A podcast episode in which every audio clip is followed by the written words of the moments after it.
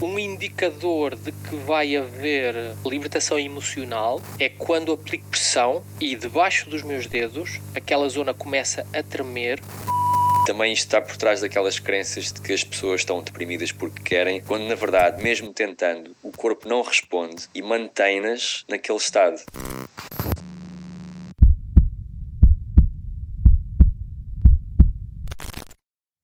Estamos de volta para um novo episódio do Tomada de Consciência. Hoje, com o tema da libertação miofacial, uma técnica utilizada principalmente em osteopatia e fisioterapia para libertar não apenas o corpo, mas também as emoções. João, eu gostava de te perguntar primeiro o que é concretamente a faixa, porque já sabemos algumas coisas, já falámos um pouco sobre isso em episódios anteriores. Sabemos que é o tecido conjuntivo que mantém o nosso corpo unido, mas há muito mais para dizer sobre a faixa, certo?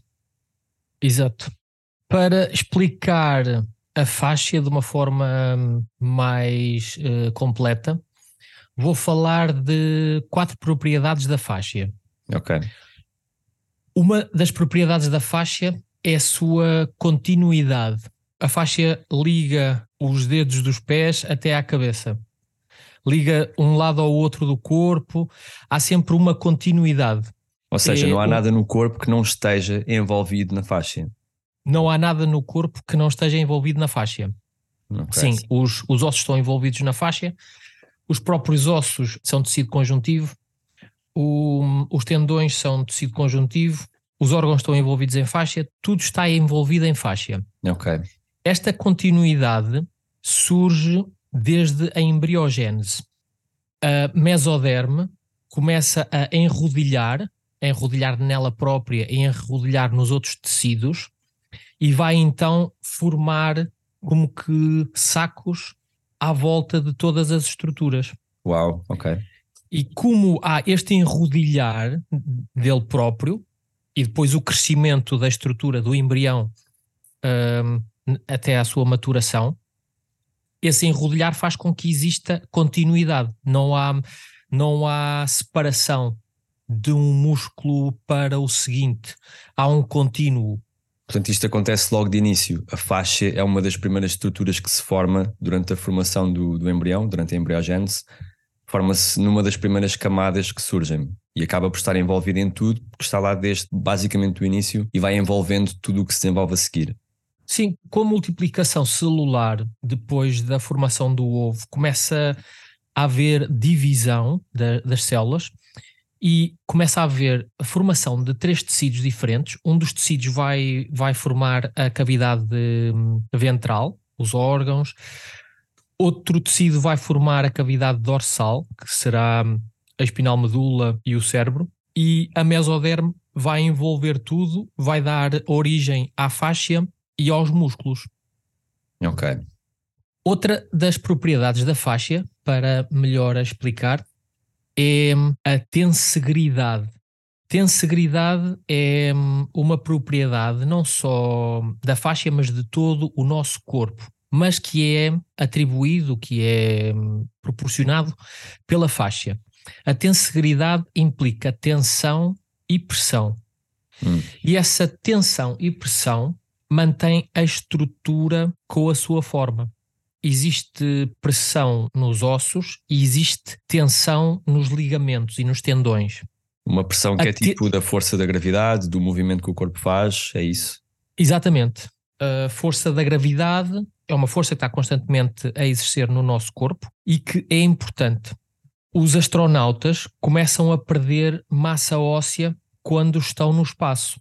Começam okay. a perder músculo e começam a perder massa óssea com, okay. quando, quando estão num ambiente sem pressão. Ok. A pressão é importante para o bom funcionamento do nosso corpo e o corpo adapta-se à pressão dessa forma, que é se nós temos pressão, o corpo fica mais, mais denso, fica com mais estrutura, os ossos ficam mais fortes. Se nós vamos para um ambiente que não há essa, essa pressão, que não existe gravidade, o corpo vê que não tem necessidade e começa a ficar com menos densidade. Ok, faz sentido. O corpo adapta-se ao uso que nós lhe damos e a faixa faz mesmo isso. A faixa maximiza o nosso corpo para o uso que nós lhe damos. Se nós treinarmos elasticidade, ganhamos elasticidade. Se nós treinarmos levantamento de peso, ganhamos mais força. O corpo adapta-se. E a faixa é a estrutura que permite interpretar essa informação que é dada ao corpo e responder de acordo. Exatamente, exatamente. Ok. Acontece isso. Só para explicar ainda mais uma coisa da, da tensegridade. Podemos ver, eh, imaginar uma, uma tenda que tem umas partes rígidas e depois tem uns fios para manter a tenda direita. Se os fios começam a ficar laços, a tenda pode começar a colapsar. A, a colapsar. Que pode colapsar completamente ou então ficar só mais laça também. Pronto. Outra propriedade da, da tensegridade é a capacidade da distribuição da força e da tensão no corpo todo. Imagina que eu caio de frente e ponho as mãos ao chão. Uhum. Eu posso partir a clavícula. Certo. Não, o impacto não... viaja através do teu corpo. Sim, o impacto viaja através do corpo. Que podes imaginar isso como ondas sísmicas a percorrer o tecido. As ondas sísmicas propagam-se em, em rocha dura. E nós podemos imaginar isso a acontecer no nosso corpo. Há uma propagação e há uma distribuição. Okay. Uma distribuição também que, quando eu faço pressão num ponto, também vai exercer influência na inserção do músculo. Uhum. Percebes? No, nos dois extremos, onde o músculo começa e termina. Faz todo o sentido. Há uma distribuição da pressão, há uma distribuição da força. Isto também acontece com emoções, certo? Com percepções, com emoções, com, com conteúdo psicológico e emocional que também viaja através do corpo. Sim. Há Sim. pouco falámos no colapso e hum, alguns autores na área da psicoterapia corporal falam muito nesta questão do colapso, as estruturas ou estados colapsados, como é, por exemplo, a depressão, em que houve um estímulo ou um conjunto de estímulos que levou a estrutura a ceder, como se não valesse a pena enfrentar uma determinada pressão ou como se fosse removida a motivação para lidar com uma pressão e há um colapso estrutural, ou seja, há um colapso do próprio corpo de acordo com um estímulo psicológico ou emocional. Sim. A seguir já vamos desenvolver mais a forma como a faixa interage com, o, com as emoções. Certo. Deixa-me só acabar as propriedades da faixa. Certo, sabes já que falamos... empolgado com, a, com esta parte emocional. Sim, sim. Uma propriedade da faixa também é o tixotropismo, que é uma propriedade de líquidos não newtonianos, de terem propriedades quer de gel, quer de sólido, e a capacidade de se transformar um no outro, consoante a necessidade. Ok. Isto vai dar plasticidade e adaptabilidade à faixa, consoante a necessidade, e a necessidade pode ser eh, causada pela pressão, que já falei antes, ou então por cargas elétricas que ainda vou falar. Ok. Então, a faixa pode ser eh, imaginada como que seja cristais líquidos. Uau! São cristais que se transformam em gel ou transformam-se em sólido, consoante a necessidade e a adaptabilidade à situação. Ok. Vou explicar o que é que é um, um líquido não newtoniano. O líquido newtoniano é, por exemplo, a água. Os líquidos não newtonianos são líquidos que hum, a taxa de deformação é proporcional à tensão aplicada. Quer dizer que se tu deres uma pancada com força num líquido não newtoniano, ele vai ser duro. Se não deres uma pancada, mas se fores assim suave, ele é muito suave também. Maleável. Sim. É uma propriedade do, dos líquidos não newtonianos e é uma propriedade da faixa também. Ok, então a nossa faixa pode comportar-se dessa forma, de acordo com o estímulo que recebe. E daí Exatamente. Poder, levar a, a rupturas ou quebras de estrutura ou a adaptar-se favoravelmente e a responder de forma fluida e maleável. Exatamente. A última propriedade da faixa é o efeito piezoelétrico. Piezo vem de pressão e a faixa tem o efeito de criar carga elétrica mediante pressão. Hum. As fibras da faixa têm polaridade. Quer dizer que tem uma carga positiva e uma carga negativa. Okay. E alinham-se ficam alinhadas numa determinada hum, direção. Se tu aplicares pressão, aquelas fibras que estão numa direção, elas vão colocar-se noutra direção. É a reação à pressão, cria uma carga elétrica. Então imagina que há um fio que vai enrodilhar em resposta à pressão e esse fio vai ficar mais curto. Ok. Vai ficar ali com um nó naquela zona onde houve a pressão. Percebes? Então, isso vai fazer com que a faixa deixe de ter o comprimento original e passe a ter um comprimento mais curto. E como a faixa é o saco que envolve o músculo, o músculo pode querer relaxar, pode querer esticar, mas o seu invólucro não o permite. Ok, então ele fica ali então, como que preso, enquanto a faixa também estiver assim, presa naquele estado. Exatamente. Então, o músculo quer relaxar, só que a faixa não permite.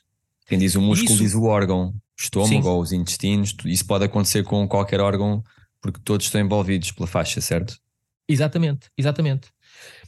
Então, somando isto tudo, nós temos o sistema nervoso que tem muito mais terminações nervosas na faixa do que no músculo. Certo. Então, há muito mais comunicação entre o cérebro e a faixa do que o cérebro e o músculo. Hum. O cérebro e o músculo mandam-o contrair ou diz para ele não contrair. Mas na faixa condiciona a sua forma. Ok.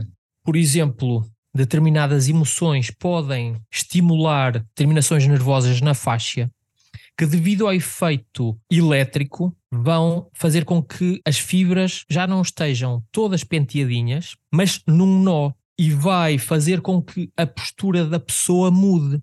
Por exemplo, quando uma pessoa está mais triste e fica mais encurvada, uhum. não é o músculo que faz isso, é a faixa que vai condicionar isso.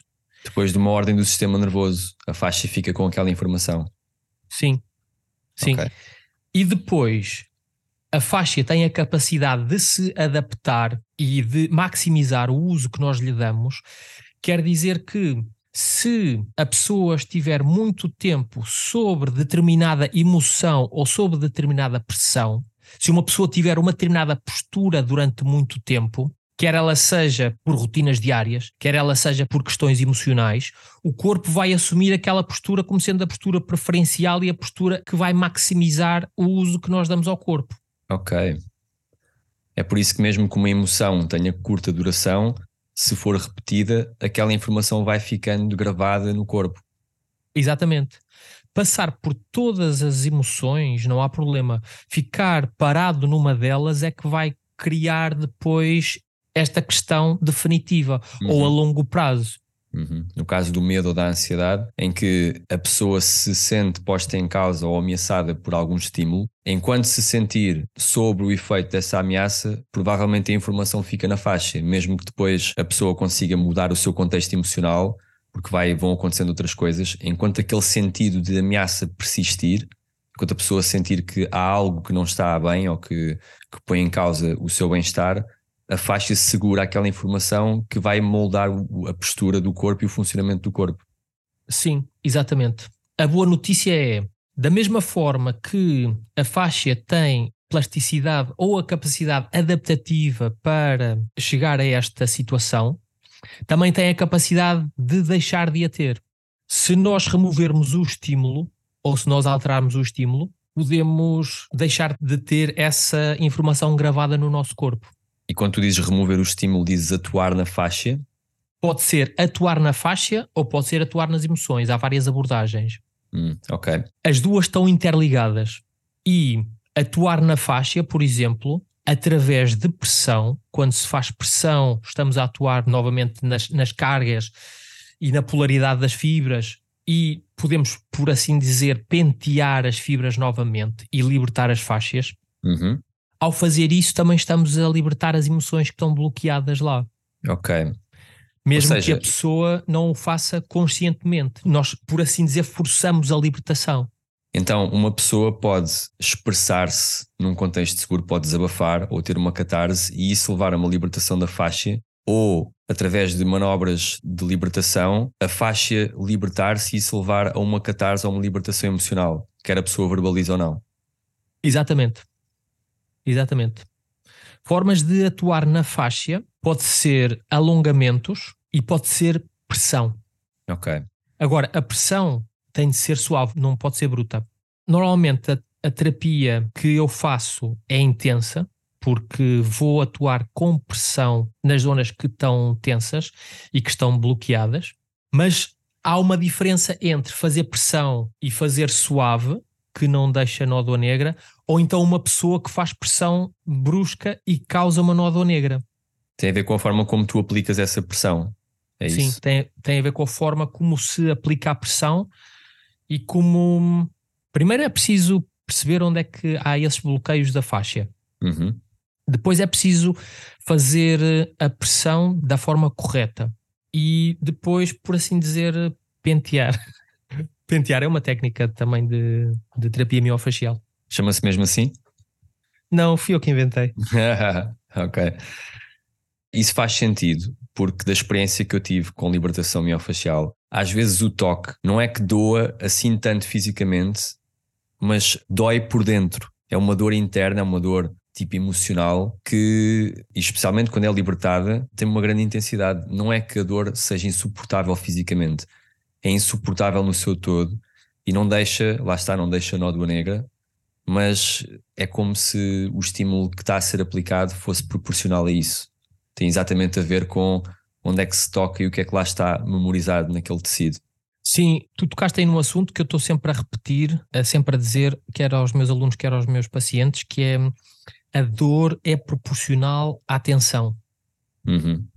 Quanto mais tensão, quanto mais bloqueio, mais a pessoa sente ao toque. Se eu fizer uma determinada pressão numa zona que está relaxada, a pessoa não sente nada. Se eu fizer a mesma pressão ou menos numa zona que está tensa, a pessoa vai sentir muito mais dor.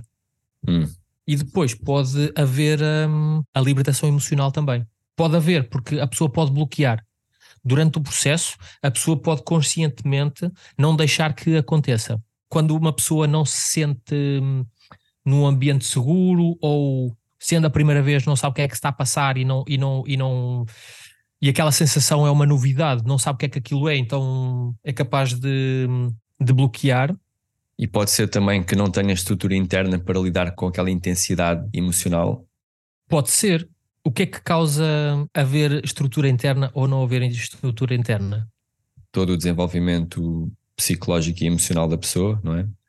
Ok. E isso acontece de acordo com a relação que a pessoa tem com, com, com o que lhe aconteceu, com os traumas, com, com os estímulos, com as dinâmicas eh, relacionais e com os triggers, e portanto a capacidade que a pessoa tem de lidar com os impactos externos que a vida lhe vai dando vai traduzir-se no seu ganho de estrutura ou na sua ausência de estrutura. Isto começa logo na infância, ou melhor, se calhar começa logo durante o processo de embriogênese. Há autores que defendem isso, não é? Os traumas que vão acontecendo desde que nós existimos como seres e isso ficar tudo gravado não só na nossa memória, como também no nosso corpo. Porque a faixa é quase como se fosse uma memória, um disco externo que vai para além do nosso cérebro, não é? E toda a nossa história e a forma como fomos conseguindo lidar e as estratégias que fomos conseguindo desenvolver para lidar com o que nos acontece vai traduzir-se numa estrutura. E se essa estrutura responde e se sente confiança em si mesma, ou se de alguma forma sente que não tem recursos para lidar e, portanto, é uma estrutura que não, não permite à pessoa confiar e, e aceder à sua segurança para lidar com esses estados de elevada intensidade. Ok, ok. Eu fiz essa questão porque estrutura pode ser visto como uma coisa física também. Sim, e, e eu acredito que elas sejam paralelas uma à outra, sejam processos que acontecem em simultâneo. Sim, ou então são a mesma coisa também, pode ser a mesma coisa. São dois lados da mesma moeda. Porque eu tenho para mim que a experiência que nós temos do nosso corpo molda a experiência psicológica que nós temos se eu sinto que o meu corpo me dá segurança para eu experienciar a vida, se eu sinto que neste corpo tenho força, resiliência, flexibilidade, Então eu, na minha personalidade, vou conseguir desenvolver mais facilmente essas características.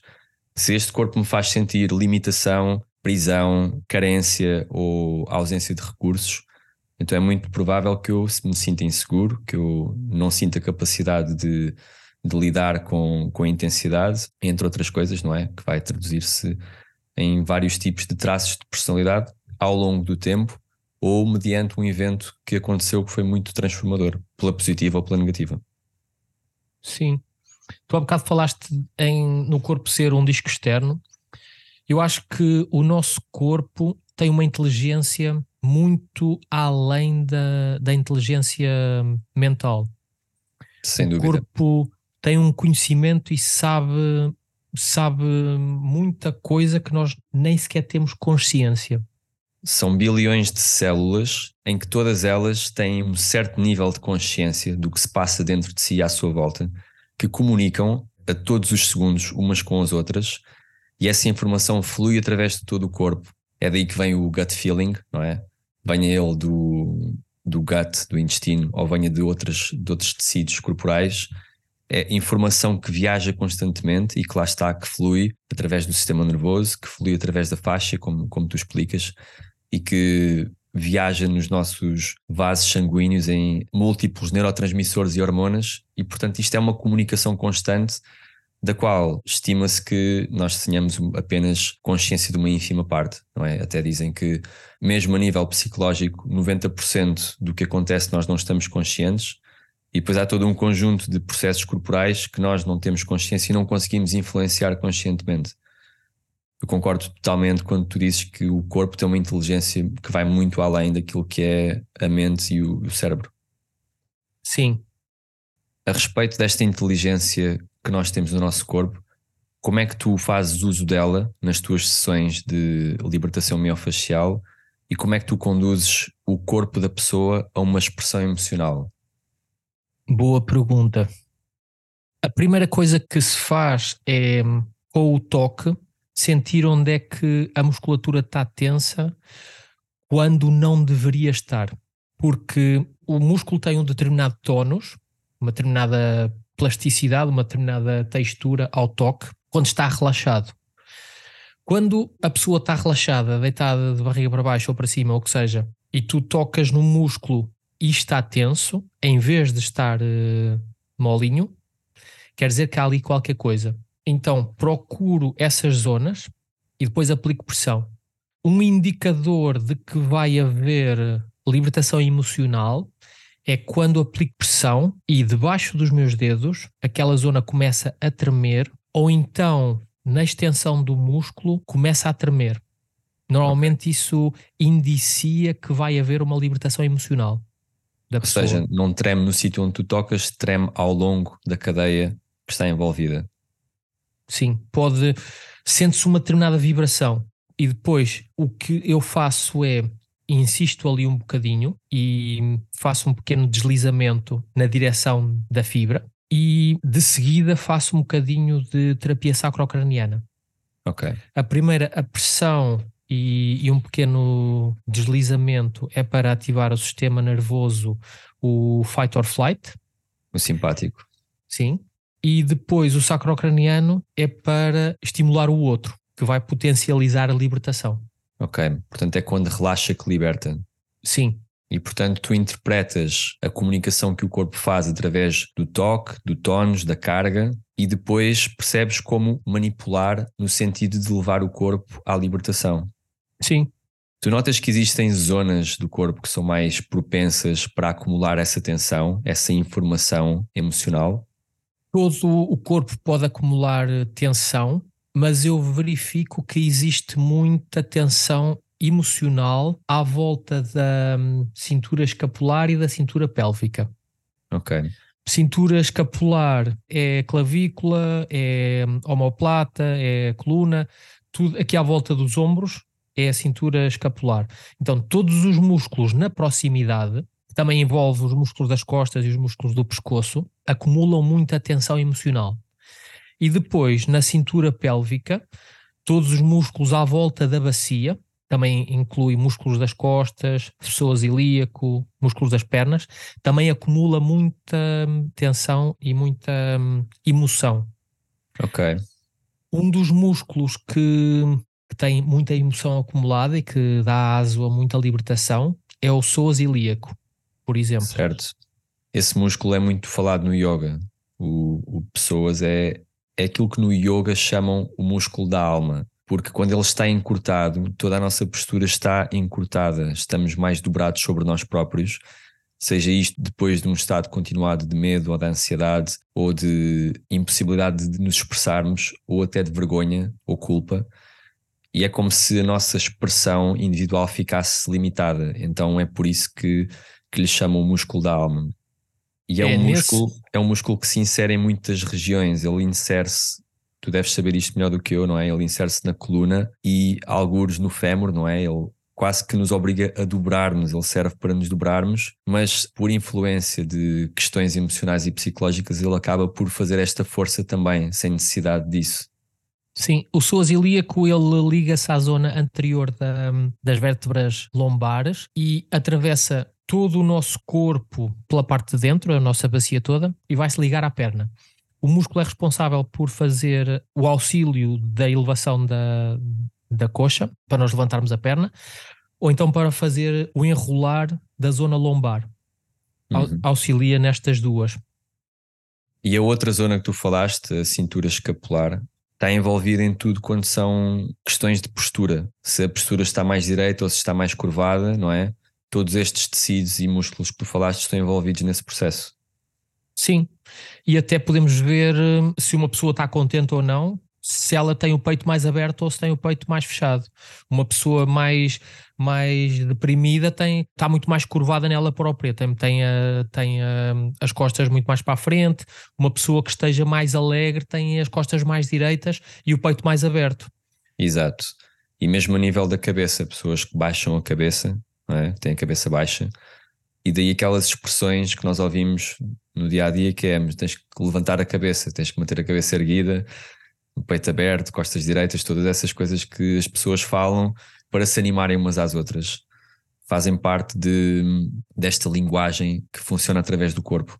Sim, isso é extremamente hum, comum e agradeço por teres pegado nesse exemplo. E hum, é um bocado injusto e ingrato dizer isso às pessoas, porque Deixa-me explicar porquê. Porque se a faixa não, não permite, a pessoa pode conscientemente endireitar-se, mas assim que ela deixa de pensar nisso, o corpo vai para a sua postura de default. Exatamente. Então vai para a postura de default, que é a postura que a faixa lhe proporciona. E a pessoa não vai deixar de ter essa postura se não tiver ou fortalecimento muscular, ou feito o alongamento da, dos tecidos, ou resolvido essa questão emocional. Exatamente. Enquanto houver uma, uma informação emocional gravada no corpo, a pessoa não é capaz de aceder a uma postura direita ou a um estado de descontração traduzido através do corpo e da mente. E por isso é muito ingrato, como tu estavas a dizer, dizer às pessoas anima-te, ou não chores, ou isso já passa, todas aquelas coisas que, que são ditas entre as pessoas, às vezes com a melhor das intenções, e, e também isto está por trás daquelas crenças de que as pessoas estão tristes porque querem, ou estão deprimidas porque querem, quando na verdade, mesmo tentando, o corpo não responde e mantém-nas naquele estado. É um estado que se perpetua a si mesmo se não forem feitas as, as intervenções certas e se não forem utilizados os recursos certos. Exatamente. E eu acho que o tratamento disso passa por uma combinação de, das duas coisas: de tratar o físico e de tratar uh, as emoções, de tratar a mente. Exatamente. Passa pelas duas. Se a pessoa tem uma depressão e não consegue, através de terapia por si só, expressar tudo o que tem a expressar ou alterar a sua experiência interna, é bom que faça uma libertação dos tecidos ou uma intervenção no sentido de fortalecer a estrutura dos tecidos. Da mesma forma que se tu encontrares um problema tipo inflamação do nervo ciático ou outra questão relacionada, se as manobras de osteopatia e de libertação não forem suficientes, é provável que seja uma boa coadjuvante as pessoas terem terapia para poderem processar internamente estímulos que estejam a contribuir para as tensões no corpo. Sim, isso e também atividade física, acho que também é extremamente importante. Sem dúvida, sem dúvida. E eu ouço muitas pessoas descreverem o quão mais leves ficam depois de descarregar determinadas frustrações e, e stress através do exercício físico. E este termo da carga e da descarga é muito utilizado em psicoterapia corporal que é, para além daquilo que é o tónus, existe a carga. E a carga é necessária para responder a um estímulo, mas depois já não é necessária para o nosso bem-estar e equilíbrio. Se eu termino o meu dia com carga, provavelmente não vou conseguir relaxar ou dormir bem. É importante que eu faça a descarga. Eu agora estava-me a rir, estava a imaginar uma situação.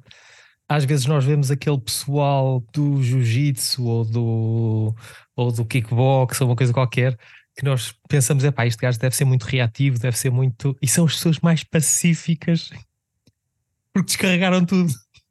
E porque têm uma relação diferente com o seu corpo, provavelmente. Sim. Isso é muito interessante, teres mencionado isso. Sim, que às vezes é preciso perceber que aquela pessoa que se sente mais frágil é aquela que vai ser mais agressiva.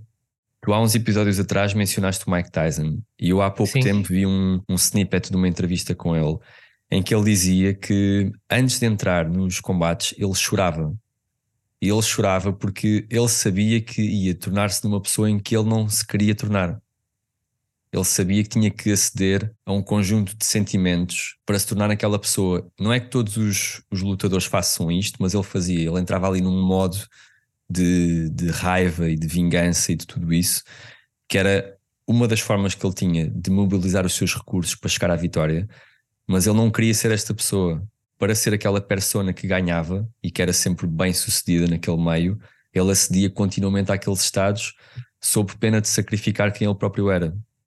Há uma entrevista com ele em que, em que as pessoas diziam que ele tinha uma aura, uma aura de intimidação, uhum. que antes de começar a, a luta, ele já tinha ganho. Porque os outros já estavam apavorados, cheios de medo dele. Porque antes de começar, ele estava assim a olhar nos olhos do adversário e às tantas aquilo era tão incómodo para o adversário que o adversário olhava para baixo, olhava de lado, tipo a fugir de, daquele olhar dele. Exatamente, e, ele criava então, um estímulo ele criava um estímulo que movia o corpo do adversário, fazia o adversário começar a colapsar antes ainda do combate iniciar. Sim, sim. Então o entrevistador perguntou-lhe como é que ele como é que ele fazia isso, porque ele era tão forte e tão intimidador, e ele e o Mike Tyson disse assim: Eu vejo-me de uma forma diferente. O que eu vejo ali é um, um menino muito cheio de medo, completamente apavorado. Eu, eu tinha era medo. Ele dizia isso em relação a si próprio? Sim, sim, sim, sim. Okay. Ele é que tinha medo, ele estava apavorado, ele estava cheio de medo. E como estava cheio de medo, é que reagia dessa forma. Ele conseguia transformar aquilo que ele sentia de acordo com todos esses estímulos que ele ia buscar. Sim, exatamente. E não admira que ele agora, depois de ter deixado a competição, consiga aceder às outras qualidades que ele tinha e ainda mais importante é ele expressar isto através de, dos podcasts dele e das entrevistas que ele dá para, de alguma forma, permitir que as pessoas saibam o que é que se passa dentro do corpo e dentro da mente em todas aquelas dinâmicas. Eu acho isso muito importante. Sim, ele tem uma compreensão muito profunda de, das emoções e dele e, de, e do funcionamento das coisas. Uhum. Voltando aqui às zonas do corpo que, que guardam a informação, tu falaste naquelas duas cinturas e hum, eu queria perguntar também se tu notas que existe uma relação de uma com a outra, porque muitas vezes quando há o, o colapso da postura existe tensão, lá está no, no, pessoas, que vai comprometer a zona pélvica. Então eu não deixo de pensar que quando há tensão numa e informação emocional numa, também vai haver na outra. Isto, isto acontece realmente? Acontece, acontece, acontece muito o corpo para se manter equilibrado, se há um desvio num lado, tem de haver uma adaptação do outro. Então, se imagina, se o, o tronco se inclina para a frente, para nós mantermos o nosso centro de massa e, e para mantermos a nossa postura ereta, tem de haver eh, uma compensação do outro lado. Caso contrário, nós iríamos andar eh, que nem a Torre de Pisa, Se tivéssemos uma, um problema só num dos lados. Faz sentido. Percebes? Não, não podemos ter um problema num lado ou ter, ou ter uma compensação num sítio que não leve a um reajuste no outro. Faz sentido. Agora faz-me sentido. O corpo está todo ligado pela faixa. Exatamente. Isto agora faz-me sentido e quando tu explicas e quando sentimos isto no corpo, porque antes não me fazia sentido nenhum. Não tinha a sensibilidade para perceber a ligação entre estas coisas. Porque lembro-me de, ao início, quando eu tratei questões da, da minha coluna lombar contigo, tu dizias: Ok, tenho que tratar o teu gêmeo. E eu pensava: nada a ver, eu vim aqui tratar da lombar e agora vai-me tratar o gêmeo. Mas depois percebi que o gêmeo influencia a tensão que está na zona lombar, que depois acaba por influenciar toda a distribuição de tensão ao longo da coluna, até ao pescoço, até ao maxilar. E isto foi uma descoberta que eu fui fazendo ainda antes de estudar psicoterapia corporal e que, e que preparou o terreno para depois compreender estas questões todas de como é que toda a informação se distribui e se processa por todo o corpo. Isto para mim é fascinante. É apaixonante. Bom, e estamos aqui a chegar ao fim deste episódio. Nós vamos abrir a caixa de perguntas nos stories dos nossos perfis e por falar nisso, nós temos partilhado também informação em publicações e em artigos de blog em ambas as nossas páginas. Obrigado por estarem connosco neste espaço em que partilhamos aquilo que mais gostamos. Voltamos para a semana com um novo episódio.